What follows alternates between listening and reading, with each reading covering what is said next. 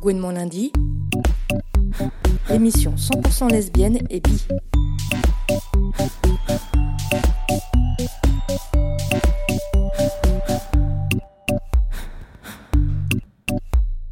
Bonjour et bienvenue dans l'émission Gouinement lundi, l'émission 100% lesbienne et bi sur Fréquence Paris Pluriel, le quatrième lundi de chaque mois. Gouinement lundi est réalisé en partenariat avec Homo Micro, avec le soutien de SOS Homophobie. Il est animé par Léa Ludgiter et Mathilde. Alors, ce, mois-ci, on va parler des médias. Où sont les femmes? Absentes des unes, absentes à l'image, moins citées et moins interrogées que les hommes, moins nombreuses dans les rédactions en chef. Où sont les femmes dans les médias? Comment rétablir un équilibre et rendre ces droits à la parole des femmes? Du côté des lesbiennes, bi et trans, clichés, propos insultants et invisibilisation se succèdent. Femmes et LGBT ont en commun d'être souvent objets de discours et beaucoup plus rarement sujets ou auteurs de discours. Alors comment fait-on lorsqu'on est en minorité dans l'espace médiatique? Ne faudrait-il pas mettre en route le complot féministo-LGBT que certains redoutent tant? Et pour en parler avec nous ce soir, Alice Coffin, coprésidente de l'AGL. Bonjour Alice. Bonjour. Association des journalistes LGBT. Héloïse Bouton, journaliste et militante féministe. Bonjour. Et Bibia Pavard, historienne, maîtresse de conférence à l'Institut français de presse Paris 2, Panthéon Assas. Bonjour. Bonjour Bibia. Et avant d'entamer la discussion, on retrouve Lucie Oriol pour son édito consacré à l'actu. Évidemment, on commence cet édito par les résultats du premier tour de l'élection présidentielle que l'on pourrait résumer par les mots sans surprise. Emmanuel Macron et Marine Le Pen s'affronteront lors du deuxième tour le 7 mai prochain, comme l'avaient envisagé depuis longtemps les instituts de sondage. L'absence de surprise, c'est aussi peut-être ce qu'il y a de plus désolant. Dans la France de, 2007, de 2017, on ne s'étonne plus de voir une candidate Front National être plébiscitée à plus de 21%. Le score de Marine Le Pen, comme celui de François Fillon, qui était prêt à gouverner avec Sens commun, nous rappelle que l'égalité des droits est très loin d'être un acquis. Chacun, à son échelle, doit continuer à se battre, à expliquer, pour faire entendre nos voix, ici en France, mais aussi ailleurs, à l'international, car l'horreur n'est jamais loin, comme l'a révélé le journal d'opposition russe Novaya Gazeta. Ça, c'est l'autre actualité du mois d'avril à retenir. Le gouvernement tchétchène a mis en place des camps de concentration où les LGBT+, sont enfermés, torturés, tués. Plusieurs rassemblements ont eu lieu notamment à Paris la semaine dernière afin de dénoncer une horreur que l'on croyait réservée au siècle dernier, comme l'explique Jenny, venue manifester Place de la République. Je suis Place de la République parce que euh, quand j'étais enfant et que j'avais des cours d'histoire et qu'on parlait des camps de concentration et d'extermination, je pensais et j'espérais qu'on ne reverrait plus ça euh, dans le monde et encore en plus sur le, territoire, enfin, sur le territoire européen. Et je trouve ça, euh, je trouve ce qui arrive en Tchétchénie vraiment terrible. Ça concerne tout le monde, ça concerne aussi les hétéros que peut-être le régime veut éliminer et va faire passer pour, pour homosexuels. Nous l'avons précisé, c'est un journal d'opposition russe qui a dévoilé l'horreur de ces camps. Cela a évidemment suscité la colère du gouvernement, dont le ministre de l'Information a exigé que le journal s'excuse auprès du peuple tchétchène. Tout cela évidemment en plus de nier l'existence même des homosexuels dans le pays. De l'autre côté de l'Europe, les informations de Novaya Gazeta ont été reprises dans les médias traditionnels. Même France 2 a diffusé un reportage sur la situation pourtant pas très nouvelle des homosexuels persécutés en Russie et dans le Caucase. D'ailleurs, Jenny estime que le sujet a été traité assez correctement. Je pense que la couverture médiatique, elle est, elle est adéquate euh, dans la mesure où euh, il faut pouvoir enquêter sur ce type d'exaction. enquêter dans un pays qui est difficile, enfin qui est fermé, qui est, euh, je crois, dans une situation politique ou militaire sensible. Euh, limite trop couvrir, ça pourrait être euh, presque préjudiciable. C'est terrible de dire ça. Il y aura encore des gens, et surtout en cette campagne, qui vont dire Ah, mais on parle toujours des minorités, toujours d'elles, alors qu'il y a mieux. Euh, là, dans la campagne, j'entends des gens dire Oui, mais le mariage pour tous, bon, en gros, le gouvernement a perdu du temps. Non, il n'a pas perdu de temps. C'est pas de la faute des homosexuels s'il a perdu du temps, c'est la faute des opposants. Trop couvrir, ce serait presque préjudiciable, donc le raisonnement de Jenny peut faire un peu tiquer, mais il a le mérite de poser une question. Pourquoi, comment et en quelles circonstances les médias traditionnels abordent les sujets féministes et LGBT ⁇ Depuis le vote de la loi pour le mariage pour tous, qui hasard du calendrier fêtait ses 4 ans hier, on a plutôt l'impression qu'à quelques exceptions, exceptions près, les problématiques liées à l'égalité des droits ou LGBT-phobie n'existent plus. Eh bien, grosse coupe, ça n'est pas le cas. Quant aux femmes, on leur a réservé la journée du 8 mars, de quoi se plaint-on, vraiment? Le tableau n'est cependant pas tout noir face à ce constat, à cette absence. De plus en plus de nouveaux médias se montent et des collectifs se mobilisent. On en parle justement aujourd'hui. Gouinement lundi. Et avant d'entamer notre première partie, consacrée donc aux journalistes lesbiennes out et aux féministes déclarées, un petit vent de révolte avec ce titre de Lesbienne en ecstasy, sorti en 2004.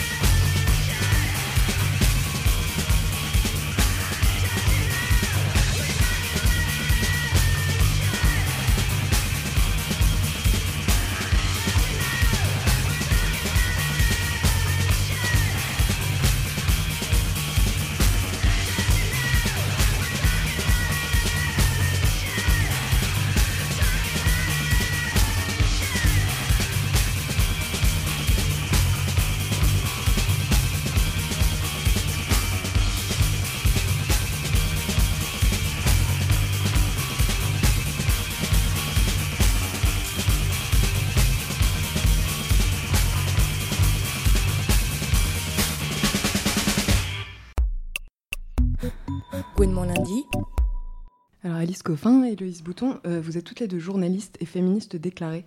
Est-ce que vous avez déjà rencontré des difficultés dans vos rédactions respectives à cause de vos positions? Vas-y, allez, je t'en prie. Oui.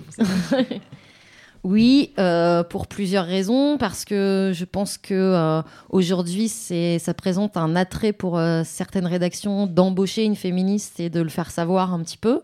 Ça prouve qu'on est dans l'air du temps et qu'on est bien sous tout rapport, mais par contre, pas trop quand même. Donc, euh, quand on est un peu trop féministe et qu'on sort du cadre euh, qui était imaginé par l'employeur, euh, oui, ça pose des problèmes. Et surtout quand on, entre guillemets, crache dans la soupe, en tout cas, c'est comme ça que c'est perçu euh, par certains. Quand on va leur pointer du, do- du doigt parfois que euh, le sexisme existe aussi dans leur propre rédaction ou que perpétue des choses antiféministes, ça leur plaît plus du tout. Donc toi, par exemple, tu as été engagée par un magazine féminin, c'est ça? Oui, j'étais engagée par Glamour en fait il y a un peu plus d'un an. J'étais au forfait, donc je, je devais faire quatre articles par mois pour la rubrique sexo du site. Et je touchais 500 euros par mois pour ça. Et en fait, donc là, j'ai été licenciée il y a pas longtemps, il y a euh, deux semaines, parce que euh, Glamour et Elle avaient sorti euh, pour le 8 mars, donc la journée contre les violences faites aux femmes, un édito féministe, comme par hasard, cette semaine-là. Et ça m'a un petit peu agacée. Et du coup, comme je travaille aussi pour Brain Magazine, la rédactrice en chef de Brain m'a proposé de faire un édito pour dénoncer ces éditos et leur féminisme un peu monolithique, blanc et hyper normé en fait. Et tu te doutais un peu des conséquences que ça pouvait avoir du coup de, de dénoncer euh, cet édito ou tu as été surprise euh Bah, ça serait mentir que dire que je suis complètement surprise. Euh, évidemment, je me doutais que ça allait pas plaire. Après, de là à me licencier, voilà. Je trouve qu'il y a... enfin, et surtout parce qu'il n'y a pas eu de entre guillemets de discussion possible quand voilà on m'a on m'a signifié que j'allais être licenciée. C'était vraiment perçu comme une déloyauté absolue, une trahison. J'étais méchante.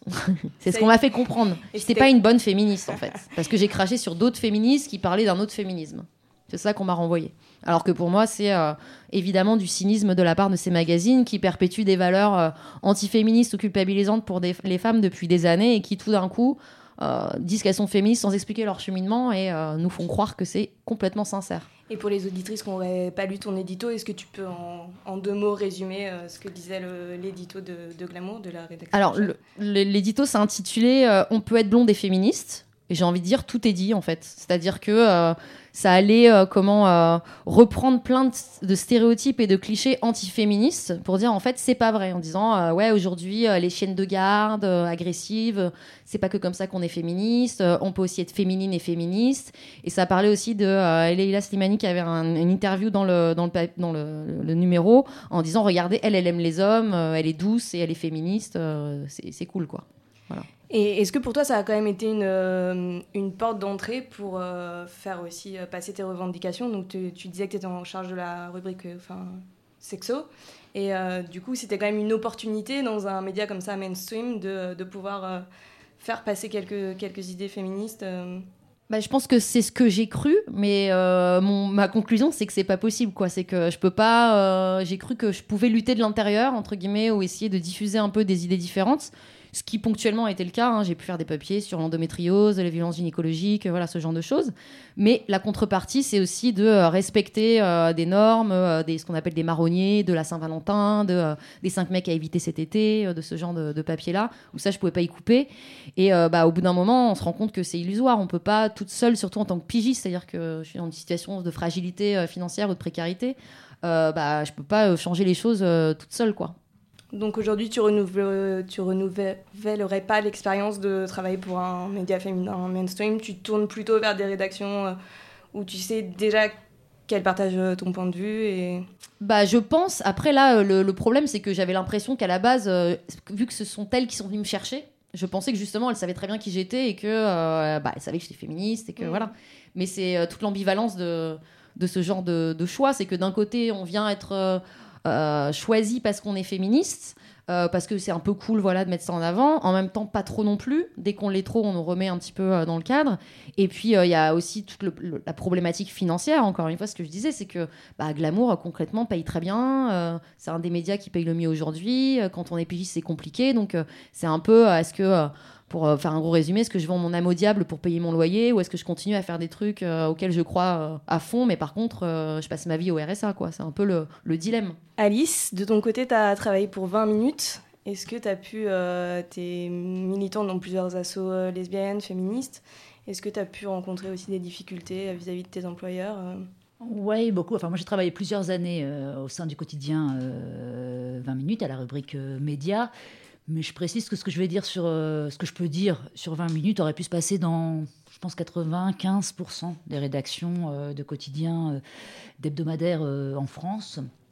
Et je le dis parce que j'étais par ailleurs déléguée syndicale, donc bien au courant de ce qui pouvait se passer dans beaucoup d'autres rédactions et que c'était exactement la même chose.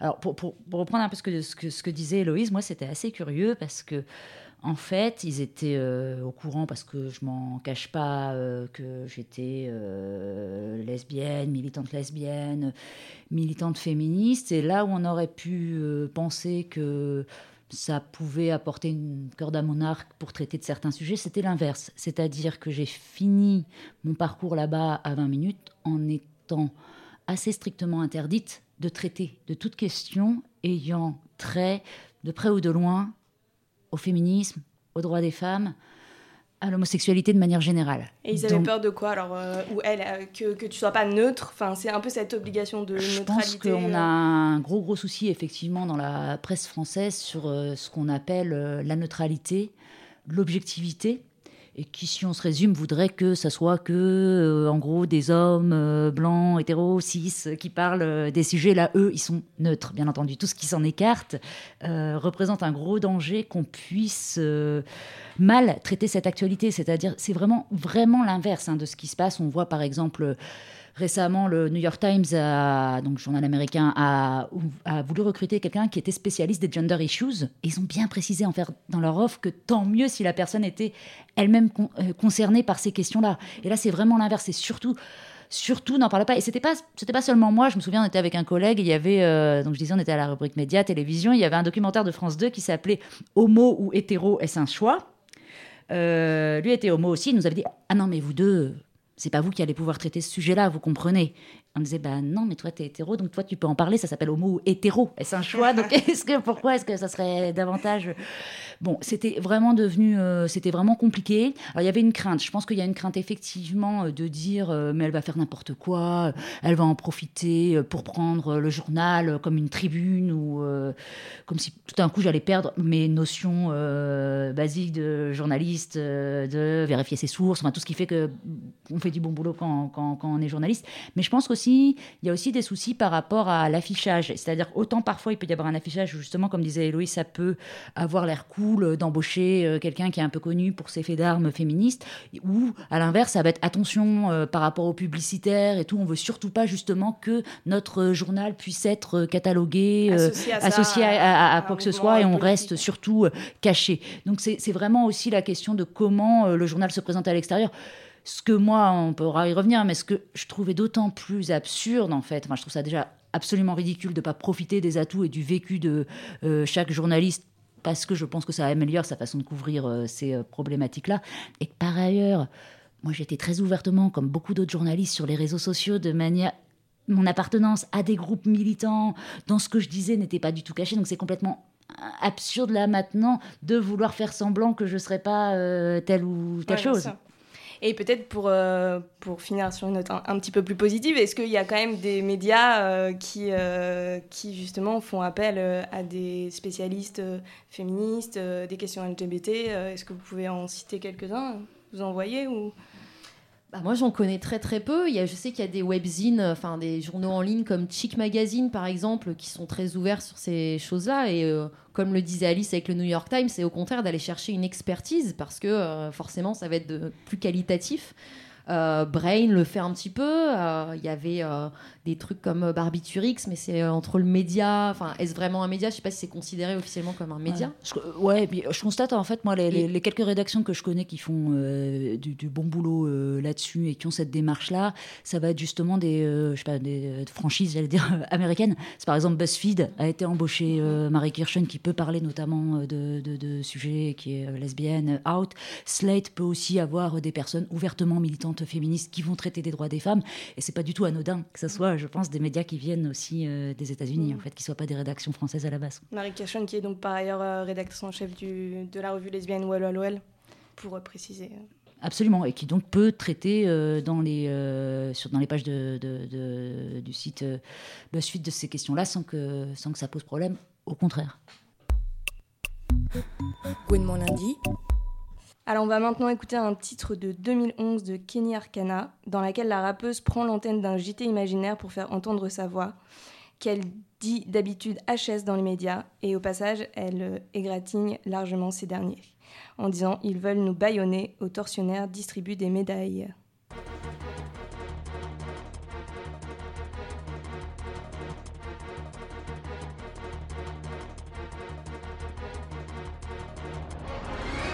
Madame, Monsieur, bonsoir. Voici les titres de l'actualité de ce lundi. Des questions après l'explosion de violence hier après-midi à travers le pays. Que s'est-il réellement passé? Qui sont ces milliers de militants qui se réclament d'un mouvement pour le vivant qui ralentissent et parfois même bloquent l'activité dans la plupart des villes? Trafic perturbé, manifestations massives. Gérard Dupin, spécialiste des questions insurrectionnelles et des nouveaux mouvements sociaux, interviendra dans ce journal et nous apportera un écho. Mesdames et messieurs, excusez pour la gêne, coupure momentanée de votre journal télé, car notre voix est à chaise. Besoin d'exprimer notre point de vue aux yeux du pays, exprimer pourquoi on a clamé qu'il était urgent de désobéir. Nous ne sommes pas vos ennemis, bien qu'ennemis du système insurgé, du règne mis en place par une bande de vipères. Nous sommes de ceux qui se sont levés pour dire non, fils de la liberté, on se doit d'œuvrer. Parce que leur monde depuis la mort, que tout le vivant est wanted, qu'ils ne reflètent pas la grandeur que l'humanité porte en elle. Perdu dans sa quête des regrets, plein les doigts, dit aux tortionnaires qu'on ne laissera pas tuer notre étoile. Le sang de l'égoïsme a rempli chaque page écrite, le même pourra faire du destin collectif une tragédie. Veuillez nous excuser pour cet incident technique. Il semblerait que nous ayons quelques problèmes. Excusez, problèmes techniques. Faut dire qu'ils ne veulent pas qu'on vous pose. Notre lutte est légitime face à une politique qui ne changera pas les choses. Ils ont créé les règles telles quelles, telle et telle guerre, tirant profit du centre de terre-mère au pied du mur, presque pris au piège. Mesdames et messieurs, ne croyez pas que les gouvernements vous protègent. Se préparent le terreau hors pair du plus grand génocide. La famine dans les pays riches, répression, mais aussi des épidémies. Peut-être pour qu'on ait peur de se rassembler ou juste pour businesser un tas de vaccins empoisonnés. Peut-être, peut-être avec une pour de la surveillance ou pour modifier nos états psychiques à l'aide de leur fréquence. L'Occident construit des camps, l'Europe s'apprête à réinstaurer la peine de mort spécialement pour les insurgés. Oh, qu'est-ce qui se passe en régie Ça y est, on a l'antenne. Mesdames et messieurs, nous sommes selon toute vraisemblance victimes d'un piratage malveillant. Les services concernés mettent d'ores et déjà tout en œuvre pour tenter... Et j'ai pas fini, au nom de ceux qui ne veulent plus subir la flamme au cœur, un idéal qui ne peut cautionner vos supplices, l'espoir d'un nouveau souffle. La quête n'est pas terminée, l'humanité, chaque instant est propice, contient l'éternité. Soldats de la paix, ainsi on s'interroge d'une machine qui assassine. Béni soient ceux qui s'interposent, ceux qui construisent autre chose. Mesdames et messieurs, veuillez ouvrir les yeux, car le monde sera votre propre sort. Les cœurs sont irradiés, coffres forts barricadés, des fleurons du changement finissent sous les matraques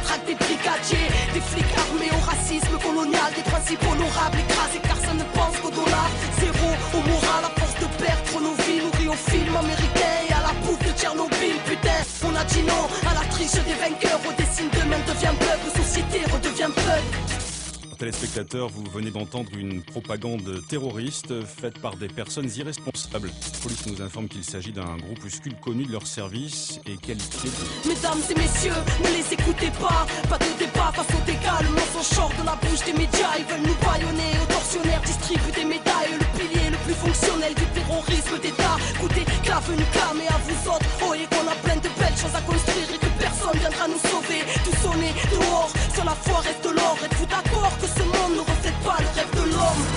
Révolution intérieure, dès lors qu'on comprend qu'il faut porter le changement dedans pour qu'il puisse éclore. L'urbain sera l'exode, que le verbe nous honore, car c'est les enfants de la terre contre les armées du Vaudor. Mesdames et messieurs, nous sommes ces jeunes ghettoise. Rappelez-vous de nos paroles lorsqu'ils nous diront terroristes. À l'antenne, c'était Arca du clan des Wanted. Comme un écho d'une promesse lointaine. C'est des conneries. Mesdames et messieurs, nous réitérons nos excuses après cet acte révoltant. Nous venons de récupérer définitivement l'antenne. Nous insistons sur le fait que ce groupuscule étant extrêmement dangereux, tout ce que vous venez d'entendre n'est naturellement que pur mensonge. Gouinement lundi. Alors de retour sur le plateau de Gouinement lundi, toujours avec Alice Coffin, coprésidente de la JL, Association des journalistes LGBT, Héloïse Bouton, journaliste et militante féministe, et Bibia Pavard, maîtresse de conférence à l'IFP Paris 2 Panthéon-Assas. Alors euh, Bibia, tu es l'auteur de plusieurs parutions étudiant la place des féministes dans les médias, euh, entre autres au moment de la lutte pour le droit à l'avortement.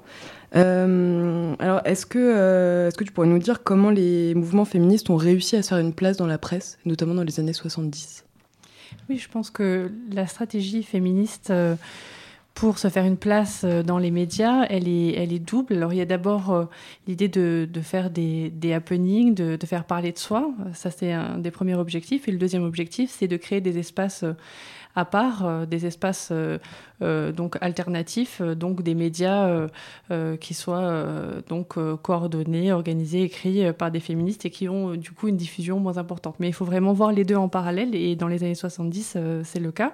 Donc d'une part, on a des publications féministes comme le, le Torchon brûle ou d'autres d'autres journaux féministes et puis on a aussi donc des actions qui vont faire parler des revendications, des mobilisations et donc le, le cas des mobilisations sur la contraception et l'avortement sont, est vraiment exemplaire dans les années 70 parce que on pense d'emblée euh, évidemment au manifeste des 343 qui a été publié euh, donc euh, dans le Nouvel Observateur en 1971 et il est emblématique parce que c'est une coopération entre les militantes féministes et les journalistes du Nouvel Obs qui proposent en fait aux féministes de faire un manifeste et donc on voit bien comment euh, c'est une forme de négociation. Les féministes acceptent, euh, les journalistes demandent qu'il y ait des euh, célébrités qu'ils signent, hein, donc évidemment Simone de Beauvoir, Catherine Deneuve, donc des actrices, des intellectuels, mais elles négocient aussi le fait de pouvoir le signer, elles, en tant qu'anonyme.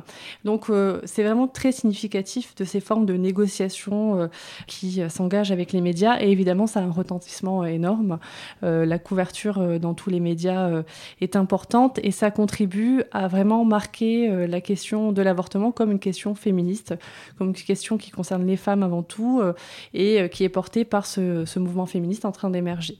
Donc c'est particulièrement euh, significatif. Ensuite, il y a d'autres moments importants pour cette médiatisation. Évidemment, les procès de Bobigny en 72, où Gisèle Halimi défend cette jeune femme donc, qui s'est fait violer et qui donc, a avorté, hein, qui est accusée avec sa mère et les complices pour avoir avorté.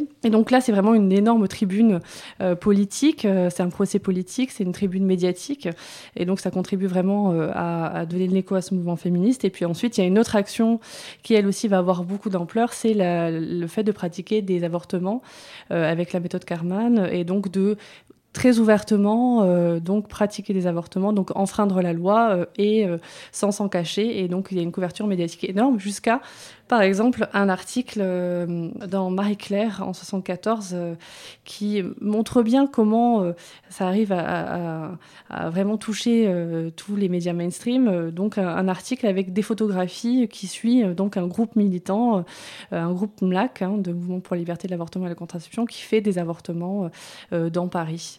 donc, voilà, on a vraiment des stratégies multiples qui arrivent à attirer l'attention des médias. C'est vrai dans les années 70, c'était déjà le cas aussi pour les féministes de la première vague, hein, au 19e siècle euh, et au début du, du 20e siècle, cette volonté en fait d'attirer l'attention et de faire parler de soi, parce qu'un des, des grands problèmes des mobilisations féministes, hein, c'est euh, de ne pas apparaître euh, dans les médias, de ne pas avoir cette visibilité. Donc c'est vraiment essentiel dès le départ hein, de, de, faire des actions qui ont un caractère médiatique. Justement sur les, les magazines féminins et notamment sur Marie-Claire, tu as écrit un article en 2009 euh, sur Marie-Claire justement et euh, sur leur discours sur la contraception et l'avortement.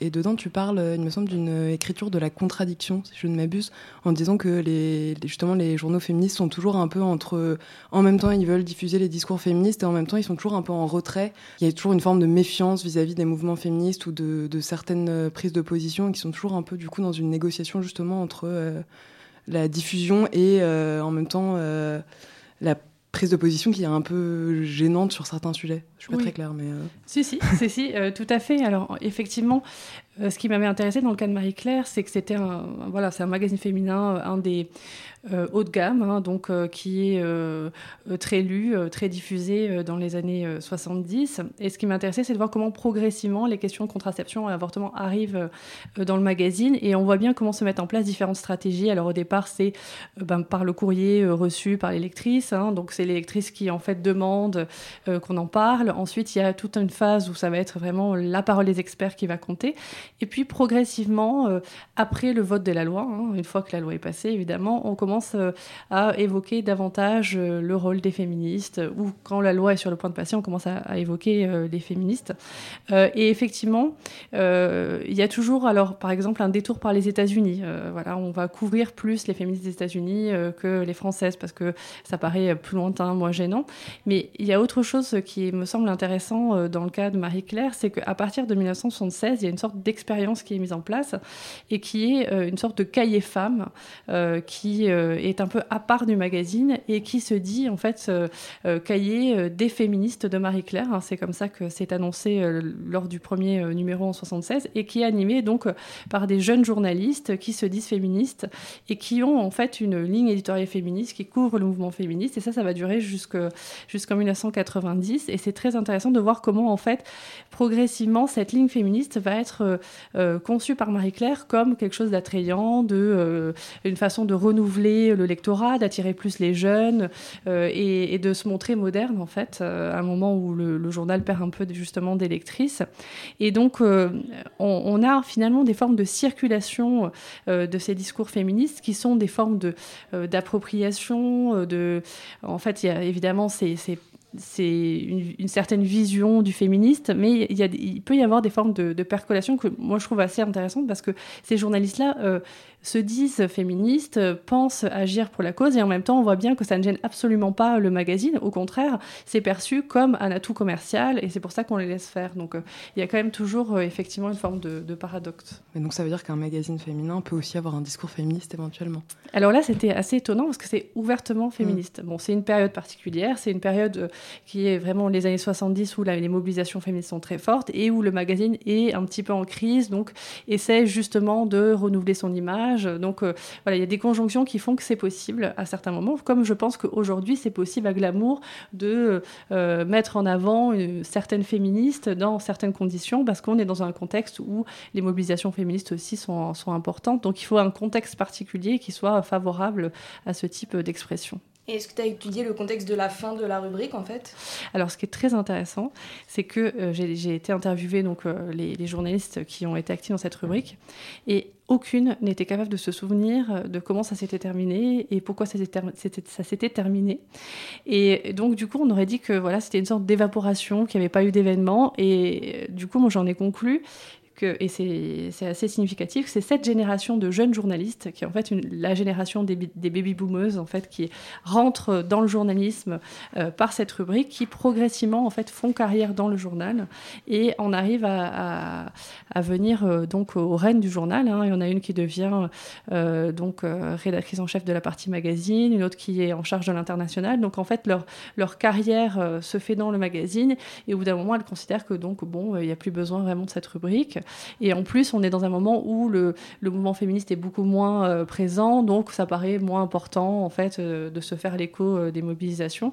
Mais je trouve ça très significatif que ça soit pas sous forme de backlash ou vraiment de, rupture. C'est une forme de voilà de diffusion légère qui en fait progressivement fait que on est de moins en moins militant, on est de plus en plus autour des figures people et voilà et progressivement juste la rubrique elle disparaît et sans que personne s'en aperçoive. Aujourd'hui, on pourrait imaginer ça dans Marie-Claire ou alors, je pense qu'aujourd'hui, euh, alors dans Marie-Claire, euh, je pense qu'on a des chroniqueuses qui se revendiquent féministes. Alors, j'en connais plutôt à elle, euh, mais bon, il y, a vraiment, en fait, je pense, une transformation aussi du métier de, journaliste. Et aujourd'hui, ce qu'on trouve, c'est les pigistes, en fait, qui, et donc le fait d'engager des jeunes féministes pour, pour faire des piges. Et donc, c'est une autre forme de négociation du féminisme dans la, dans la revue. Mais en tout cas, ce sont des magazines qui se disent féministes hein, aujourd'hui. Alice, es coprésidente de l'AJL, l'Association des journalistes LGBT. Pourquoi est-ce que euh, vous avez eu besoin de créer cette association donc en 2013 autour des, débats sur le mariage euh, pour tous?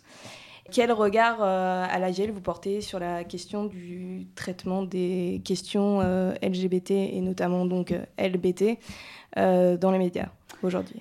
Alors, la création de la JL, c'est une question de contexte, mais ça va plus loin. Enfin, le contexte, c'était effectivement les débats sur le mariage pour tous en 2012-2013 et la façon dont les journalistes euh, relayaient tout ce qui avait trait à la manif pour tous et à Frigide Barjot.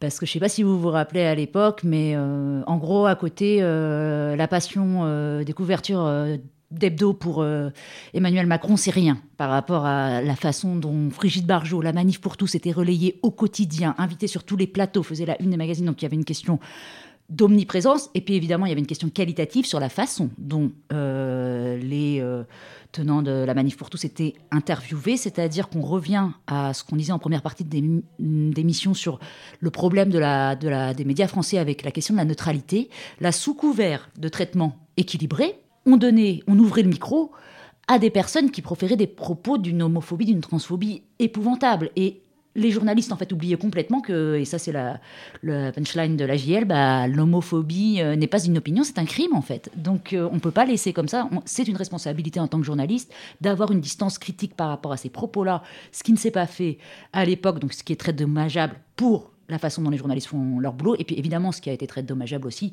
pour les droits des LGBT euh, de manière générale, parce que ça a eu des conséquences euh, très graves, qu'on puisse euh, comme ça faire monter la manif pour tous. C'était, moi j'avais interviewé un moment Brigitte Barjot qui disait, mais de toute façon c'est les médias ont fait le mouvement, elle le reconnaissait elle-même, donc la, responsabilité des journalistes là-dedans était énorme.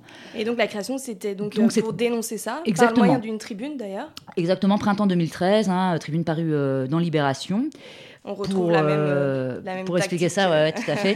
Parce que euh, on était pas mal, euh, comme je disais, moi je bossais à 20 minutes à l'époque, mais on était des journalistes d'un peu toutes les rédactions et avoir le même diagnostic sur ce qui était en train de se passer. Et puis, alors ça c'est le contexte, mais bien au-delà, du coup ça a servi de révélateur aussi à tout ce qu'on pouvait voir de manière générale dans les, les médias français sur la manière d'aborder soit l'homophobie, soit les problématiques LGBTI qui étaient particulièrement problématiques. Et notre premier boulot, en fait, dans les premiers mois après la création, bien au-delà des débats euh, sur le mariage pour tous, ça a été de produire euh, un kit euh, qui est toujours disponible d'ailleurs sur ajlgbt.info, qui s'appelle Informer sans discriminer, et dans lequel on passe en revue, il y a une vingtaine de pages, tout les façons dont euh, nos consoeurs et confrères euh, ont du mal en fait à bien traiter de ces questions-là. Alors ça varie par exemple, et c'est assez différent en fait selon euh, de qui on parle. Par exemple sur les, lesbiennes, on insiste beaucoup sur le problème de l'invisibilisation, c'est-à-dire que les journalistes ont du mal à employer ce mot-là. À l'époque, c'était aussi la période, on a vu bah, après la création de l'association la sortie de la vie d'Adèle. On était frappés, on avait recensé qu'en fait les journalistes étaient incapables de dire le mot lesbienne quand ils parlaient de ce film-là. Donc ce qui était curieux, c'est souvent le cas, c'est les femmes qui aiment les femmes où ça va être une passion torride. À l'époque, il y avait un journaliste du Parisien qui décrivait les scènes aussi en disant elle se farfouille le sexe. Alors, on a aussi un gros, gros souci aussi de parler de la sexualité des lesbiennes, en tout cas de manière générale, invisibilisation en ce qui concerne les lesbiennes. Mhm.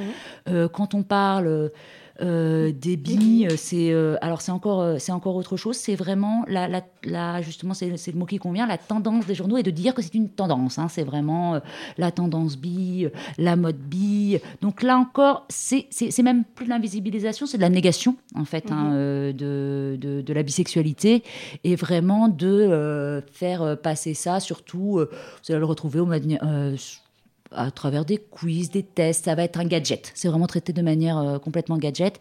Si on parle euh, de l'identité de genre, des voilà, l'identité de genre, les personnes trans, euh, là c'est on en est, les journalistes en sont au point où ils étaient avec l'homosexualité dans les années 60. C'est vraiment très grave la façon dont, dont dont les journalistes parlent de ces questions-là, parce que souvent de par ignorance, hein, c'est pour ça aussi qu'on a fait le kit et qu'on fait de la pédagogie là-dessus. Mais là, tout est à reprendre, c'est-à-dire que c'est vraiment euh, et le hum, la médiatisation euh, de Kathleen Jenner euh, avait servi aussi de révélateur sur ces questions-là. Nous on des diaporamas qui s'appelaient euh, le musée des horreurs. Euh, quand on parlait de, personnes trans, on retrouve tout le temps des problèmes évidemment beaucoup plus précis sur euh, les pronoms aussi, avec une incapacité des journalistes de comprendre ça, que on fait attention, on respecte le choix des personnes. Donc là-dessus, d'ailleurs, c'est vraiment, je dirais, une grosse partie du boulot de, de l'assaut. Elle se concentre aussi là-dessus parce que on, est très, très, très, très, très loin dans les médias français. Il y a un énorme boulot de pédagogie qui porte un peu ses fruits, mais c'est long. hein. Donc là, finalement, on retourne à cette problématique de ne pas avoir d'experts dans les médias aussi mainstream euh, sur ces questions-là. Puisque tu disais c'était beaucoup aussi de méconnaissance des, des sujets ou de, manque de ressources. euh, De... C'est absolument ça, c'est-à-dire que à force d'avoir euh, peur que ça soit biaisé si on confie ça aux personnes qui ont une expertise, bah, on se retrouve avec des personnes qui n'y connaissent absolument rien et qui du coup euh, en parlent très mal. On dit souvent que on fait souvent la comparaison aussi par exemple avec euh, du journalisme euh, sportif. On n'enverrait jamais quelqu'un couvrir un match de rugby, un journaliste qui n'en connaîtrait pas les règles, quoi. Il raconterait n'importe quoi. Et là c'est pareil, ça demande un minimum de connaissances. C'est pas comme ça, n'importe qui peut en parler. Il y a quelques règles, c'est ce qu'on a essayé de faire à travers le de manière euh, pédagogique et puis par rapport, euh, on fait une veille quotidienne aussi euh, dans les réseaux sociaux là-dessus parce qu'il y a tous les jours, tous les jours quelque chose à redire sur le sujet. Est-ce que ça veut dire du coup que euh, les, les personnes euh, LBT euh, auraient plus intérêt à créer leurs propres médias ou est-ce que ça serait un peu lâcher l'affaire et Alors, je pense qu'il y a toujours intérêt. euh, moi, je trouve ça très très bien que les communautés euh, parlent de- parlent d'elles-mêmes et s'emparent euh, des médias ou tout- toute forme d'expression publique. D'ailleurs, hein, au-delà des médias, je trouve ça toujours très très très très important. Après, euh, ça n'enlèverait rien au problème que les médias euh, mainstream, hein, ceux qui ont euh, vraiment pignon sur rue, ceux qui sont le plus lus, c'est eux qui ont le plus de force de frappe, parce qu'au-delà de la façon dont les journalistes, même si ça nous préoccupe beaucoup, parlent de ces questions-là et font mal leur boulot quand ils le font, bah, ce qui nous intéresse évidemment, c'est l'impact que ça a dans la société. Donc il faudra continuer de toute façon à lutter euh, au quotidien sur euh, la façon dont les rédactions parlent de ça, parce que c'est quand même encore elles qui ont euh, le plus d'impact et font le plus de dégâts. Merci Alice. On accueille donc aujourd'hui une nouvelle chroniqueuse à Gouinement lundi, Hélène Tanet, qui va nous parler donc aujourd'hui de la série de Gus Van Sant, When We Wise. Alors, la série When We Rise, qui a été diffusée en France début mars, est un docu-fiction créé par Dustin Lance Black, que l'on connaît comme euh, scénariste de Harvey Milk de Gus Van Sant. Gus Van Sant qui d'ailleurs a réalisé le pilote de la série. Euh, inspirée des mémoires de l'activiste Cliff Jones, elle retrace en huit épisodes l'histoire des luttes LGBT aux États-Unis et principalement à San Francisco, depuis le début des années 70 jusqu'à la fin du second mandat d'Obama. L'histoire commence après les émeutes de Stonewall, avec le combat pour la visibilité, puis l'élection et l'assassinat d'Harvey Milk. Elle se concentre ensuite sur les années de lutte contre le sida et se conclut dans les derniers épisodes sur les mouvements pour les droits civiques des LGBT, la reconnaissance de l'homoparentalité et la défense du mariage pour toutes et tous. Le premier intérêt de la série est de faire apparaître en toile de fond la question de l'articulation des luttes. Elle débute dans le contexte de la fin de la guerre du Vietnam, mais bien en évidence le racisme structurel de la société états-unienne, la répression policière des personnes LGBT et des mouvements sociaux, et elle évoque in fine la perspective de l'élection de Trump. C'est aussi une belle illustration du slogan féministe le personnel et politique, puisqu'elle est construite à partir de la trajectoire de vie de trois activistes. Cliff Jones, qui est la figure centrale de la série, Ken Jones et Roma Guy. Dans les deux premiers épisodes, qui forment euh, enfin, le, pilote aux États-Unis, qui sont deux épisodes en France, on va suivre euh, l'évolution du personnage de Roma, euh, son arrivée à San Francisco et sa prise de distance avec NOW, la National Organization for Women, et son implication dans la lutte contre les violences sexistes aux côtés d'autres femmes lesbiennes et féministes. Ce qui la caractérise, c'est la force de son engagement militant féministe, mais celui-ci se traduit aussi par la mise entre parenthèses de sa vie personnelle et, dans un premier temps, de son identité lesbienne.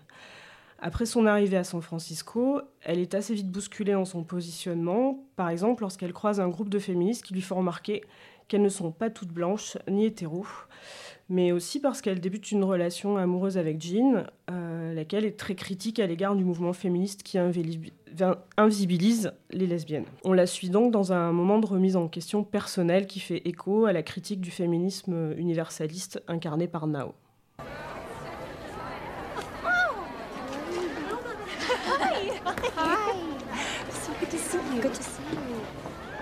All everybody settle down now. Good morning and well.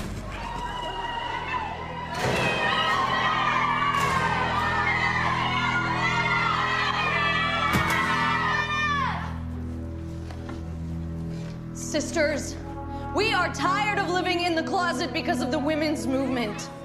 Order. We'll have some order here. We are not a menace. We are not a distraction. We will not be silent any longer.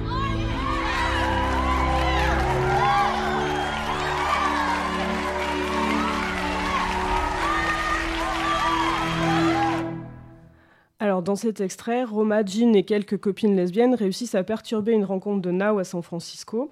On entend que la, lumière s'éteint, se rallume, euh, il y a une interruption au micro, elle se lève avec des t-shirts dont, dont, on pourrait traduire le slogan par menace violette ou mauve, et au moment où l'oratrice à la tribune réclame le respect de l'ordre, et on se demande bien d'ailleurs de quel ordre il s'agit, Roma prend la parole pour affirmer que les lesbiennes refusent de rester silencieuses plus longtemps au sein du mouvement des femmes, et aussi pour dénoncer l'idée qu'elle serait une menace pour le féminisme. À San Francisco, euh, Roma va aussi rencontrer l'activiste euh, gay Cliff Jones, et à travers les relations entre ces deux personnages, c'est toute la question des alliances entre les mouvements lesbiens féministes et les gays qui est posée, question qui se prolongera au fil des, épisodes. Si l'on peut voir dans cette série une velléité de lecture intersectionnelle des, luttes LGBT, le constat c'est quand même que la série est centrée sur euh, ce personnage de Cliff Jones, qui est un homme cis blanc, dont la figure reste dominante comparée à celle de Ken Jones, qui est un gay africain-américain, et celle de Roma Guy. Et on peut regretter aussi dans la série que les personnes trans ne soient représentées que par des personnages secondaires et uniquement M2F. Pour terminer, un extrait de la BO, I'd Love to Change the World, but I Don't Know What to Do, euh, donc une chanson des années 70 du groupe euh, Ten Years After, interprétée par Shia Diamond, un titre qui résonne aujourd'hui avec une certaine actualité.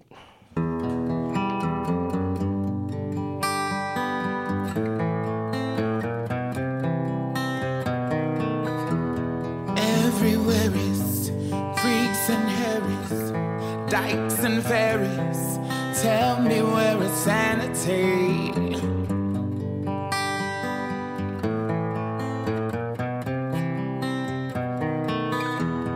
Tax the rich, feed the poor, till there are no rich no more.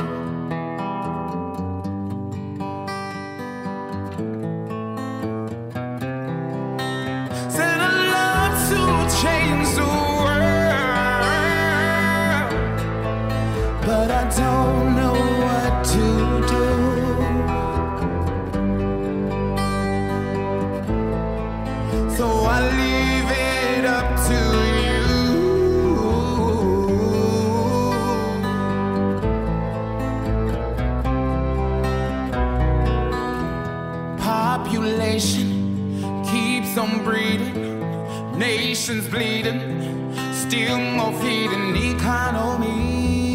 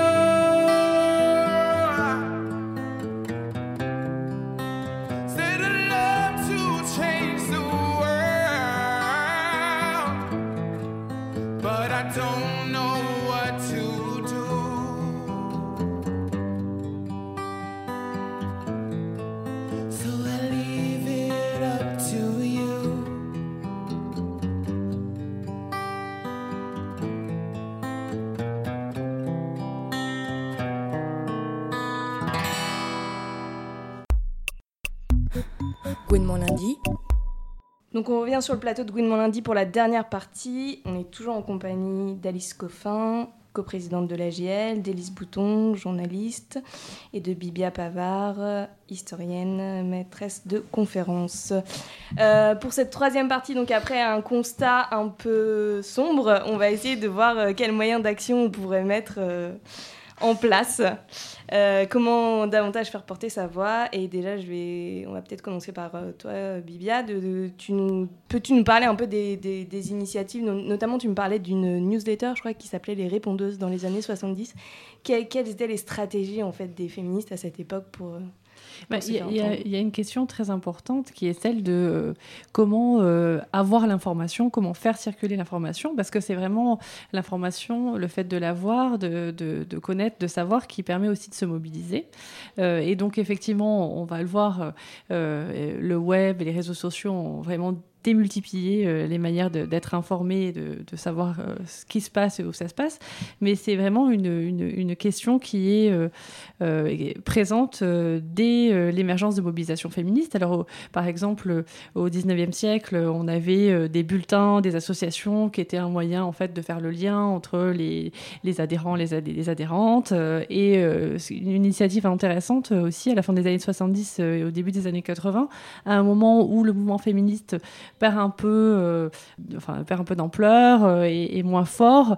Euh, il y a cette, ce groupe qui s'appelle les répondeuses qui décide donc de centraliser toutes les informations sur ce qui se fait dans le mouvement féministe et qui donc met en place un système de, de répondeurs où on peut laisser des messages donc pour dire ce qu'on fait, les initiatives, alors à Paris mais évidemment aussi partout en France et, et donc ensuite on peut appeler pour écouter ce répondeur et savoir ce qui se passe. Donc je trouvais que c'était assez intéressant de voir à quel point la, la, la possession d'informations, c'est quelque chose de très important, surtout à un moment euh, où on va plus parler des féministes euh, dans les médias mainstream, où euh, ben, le, militantisme va un peu s'essouffler, où donc euh, les, journaux euh, euh, militants qui étaient euh, donc euh, un, peu éphémères vont disparaître. Donc euh, un, des enjeux euh, centraux, ben, c'est vraiment euh, d'arriver à garder des lieux euh, où on peut s'informer, où on peut euh, informer les autres.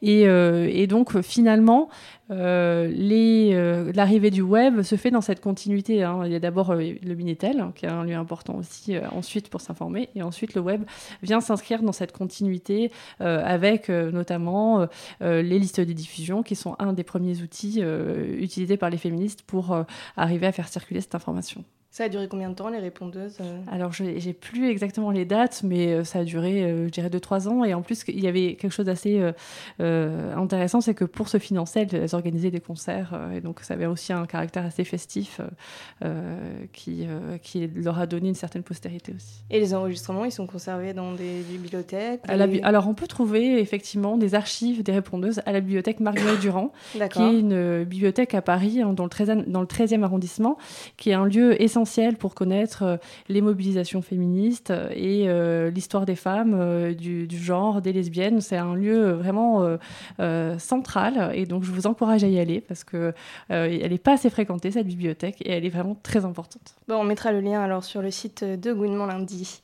Héloïse, tu fais partie du collectif Prenons la Une. Qu'est-ce que c'est que ce collectif et comment il agit? Alors, c'est un collectif de femmes journalistes euh, qui veulent euh, sensibiliser les médias sur euh, l'invisibilité des femmes journalistes ou la représentation des femmes dans les médias. Et notamment, un de leurs chevals de bataille, c'est la- l'absence d'expertes dans les médias. Il n'y en a que 30% toujours aujourd'hui, donc c'est pas suffisant, bien que le CSA ait mis en place une forme de quota. Euh, voilà, et qui mène aussi des campagnes là récemment contre le cyberharcèlement que beaucoup de journalistes féministes euh, subissent. Parce que dès qu'on poste un article sur les réseaux sociaux avec un petit hashtag euh, féministe, LGBT, enfin tout ce qui est en lien avec, avec ça, on se fait bien troller. Et souvent, on est bien seul derrière, on n'a aucun euh, recours pour euh, un peu dénoncer ça. On se on se sent seul dans son coin. Et, et quand on veut, par exemple, porter plainte ou le signaler à sa rédaction, les deux rigolent un peu.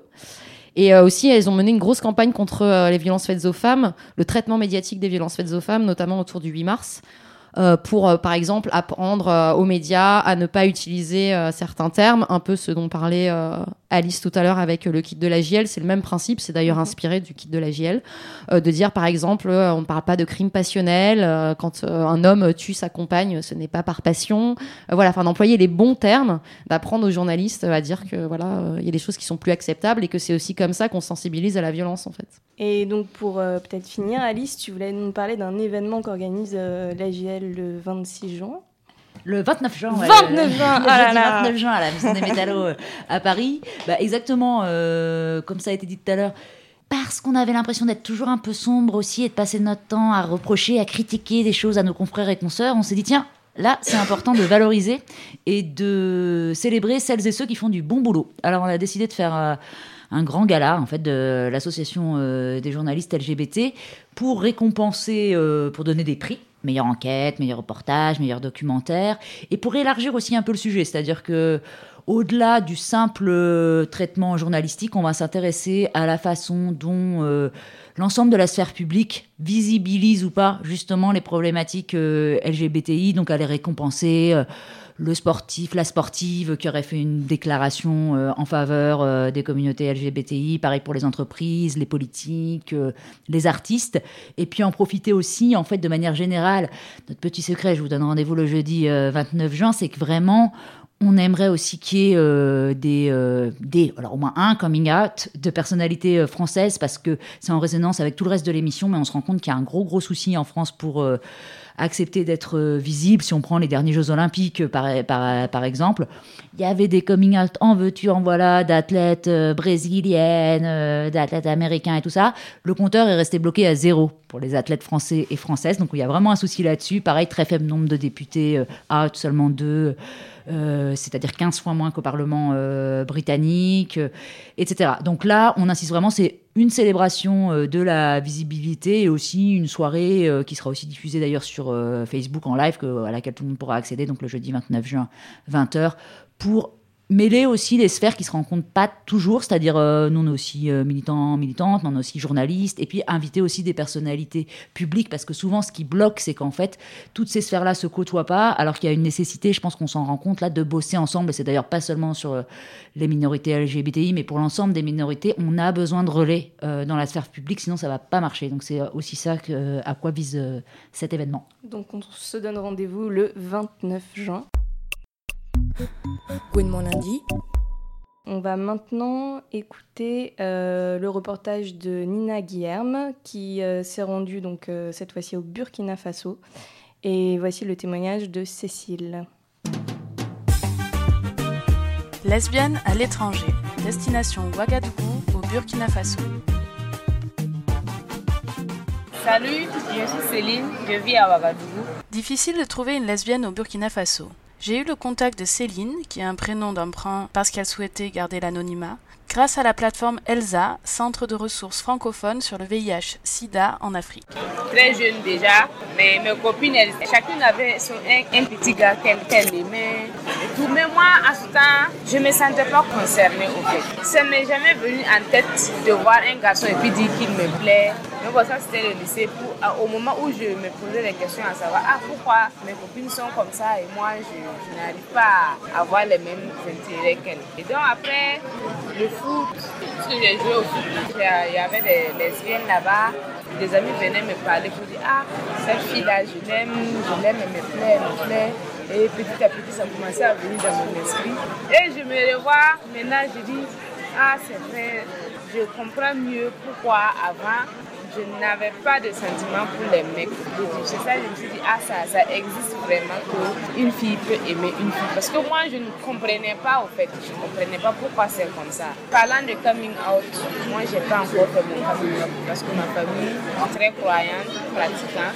Donc, je ne pense pas que mon coming out, ça sera pour bientôt. Céline est devenue une lesbienne activiste parce qu'elle a rencontré dans son parcours le réseau Queen, dont les initiales signifient Queer African Youth Network et qui est basé au Burkina Faso. C'est une plateforme LGBTQI en Afrique de l'Ouest avec une approche afroféministe et qui porte une attention particulière pour les lesbiennes, bisexuelles, trans et personnes queer africaines. Je dirais que c'est en 2013, au fur et à mesure que je partais au focus group, ce qui se disait m'intéressait, qui m'a amené à, dire oui, il faut vraiment que je m'engage pour faire quelque chose parce qu'on ne peut pas rester dans ce silence-là. C'est vrai que chez moi ici, on ne subit pas trop de violence. Mais qui dit euh, une communauté, c'est une communauté. Si une d'ailleurs subit une violence, normalement je dois me sentir concernée. À quoi ne pas se joindre pour qu'on puisse essayer de changer les choses. C'est pas comme dans les autres pays où vraiment il faut se cacher. On, se cache aussi, mais on n'est pas aussi persécuté que dans les autres pays. Je pense qu'avec l'association qu'on est en train de mettre en place, va, ça va passer quoi. Dans un pays où il n'existe quasiment pas d'association LGBT, Céline a créé tout récemment avec un groupe de 10 jeunes lesbiennes l'association Musogombe qui signifie Parole de femmes. Elles veulent offrir aux lesbiennes, bi, trans et queer un espace sûr et bienveillant et propose des activités comme des cours d'autodéfense féministe. Par ailleurs, Céline s'engage activement auprès des universités d'été euroméditerranéennes des homosexualités qui a lieu cette année dans les environs de Toulouse au mois de juillet. Pour retrouver les références évoquées dans ce reportage, allez sur le site internet d'Homo Micro à la rubrique Win Mon Lundi. Lundi. Alors nous lançons ce soir une série de reportages réalisés par Delphine Jour et consacrés à la mutinerie. Euh, donc pour ce premier épisode, elle a interviewé Jus, donc qui est le co-gérant du bar parisien. Qu'on l'écoute. Je vous raconte l'histoire de la création de la mutinerie, un bar féministe par et pour les meufs gouines, bi, trans, queer. Alors euh, la mutinerie, donc c'est un lieu qui est, on se définit comme un lieu par et pour euh, les meufs gouines, trans, bi, queer. Euh, et ça a commencé il y a, il y a combien de temps? 4, ans Ah oui, j'ai oublié, et féministe hein, dans la définition. Et en fait, euh, à la base, c'était avant, avant, avant la mutinerie, c'était un bar qui s'appelait l'Unity Bar, qui était un bar lesbien euh, historique, euh, pas forcément avec une identité politique claire, même si c'est politique en soi d'être un bar lesbien de toute façon. Et en fait, le bar allait fermer très peu de bars euh, lesbiens à Paris. Et donc, du coup, j'étais euh, un peu bourré, euh, je trouvais que c'était super triste. Elena, qui travaillait à l'époque et qui travaille toujours avec nous, était aussi dégoûtée et elle disait que ça allait devenir un Starbucks Coffee.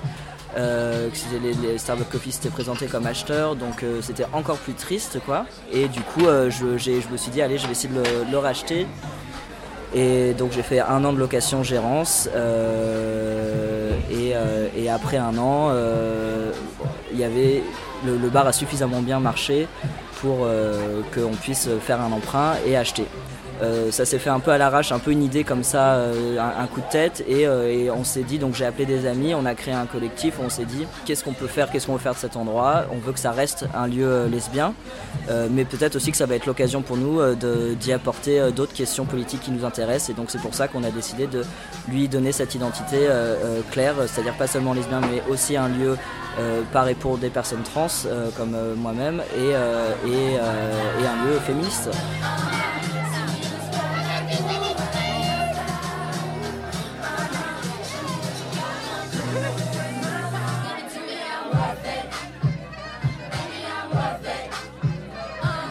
La suite de cette histoire, le mois prochain dans Gouinement lundi.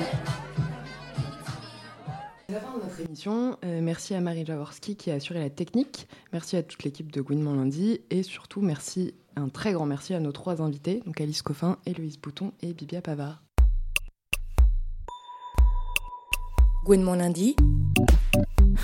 L'émission 100% lesbienne et bi.